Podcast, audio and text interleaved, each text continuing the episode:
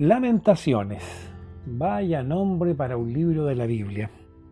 Sin embargo, es un nombre muy acertado.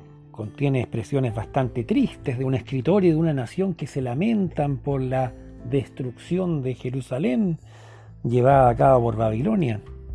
Aunque el texto no identifica a su autor, la tradición atribuye lamentaciones al profeta Jeremías. Esto no se puede probar, pero es imposible negar que el escritor de estos lamentos posee tanto la visión teológica de Jeremías, así como la experiencia desgarradora de la devastación de Judá. Esto es Teología Flight. Bienvenidos. De acuerdo con Lamentaciones, la caída de Jerusalén no fue solo por un tema de conquista humana. El Señor la ha acongojado por causa de sus muchos pecados, dice el capítulo 1, versículo 5.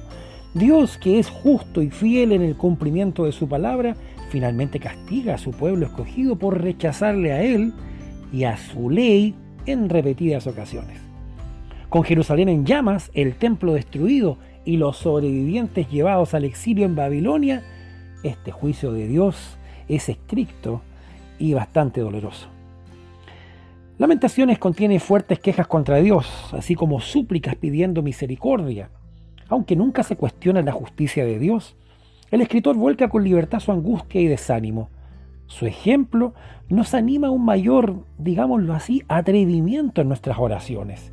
Cuando caemos en la desesperación, cuando nos preguntamos si Dios nos abandonó, ¿podemos derramar nuestro corazón ante el Señor sin restricción alguna ni censura?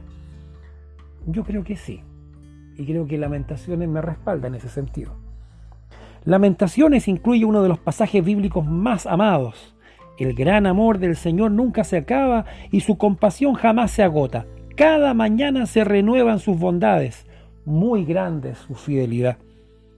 Cuán distintas suenan esas palabras al leerlas en su contexto original.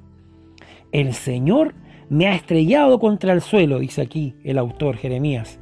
Me ha hecho morder el polvo. Recuerda que ando errante y afligido, que me embargan la hiel y la amargura.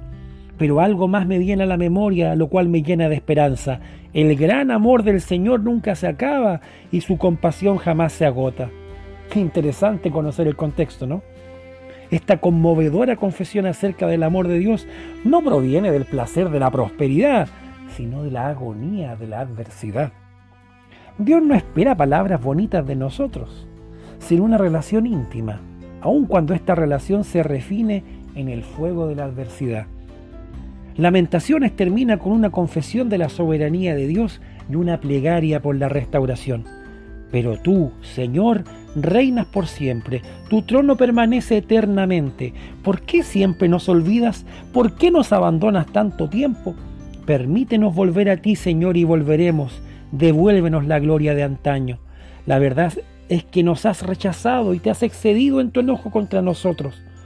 Cuando nuestra vida está deshecha, nada tiene más importancia que reconciliarnos con Dios, que es el único que puede restaurar la relación quebrantada con Él.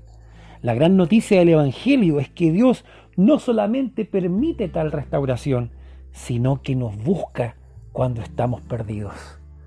Que tengas un gran día y que Dios te bendiga mucho.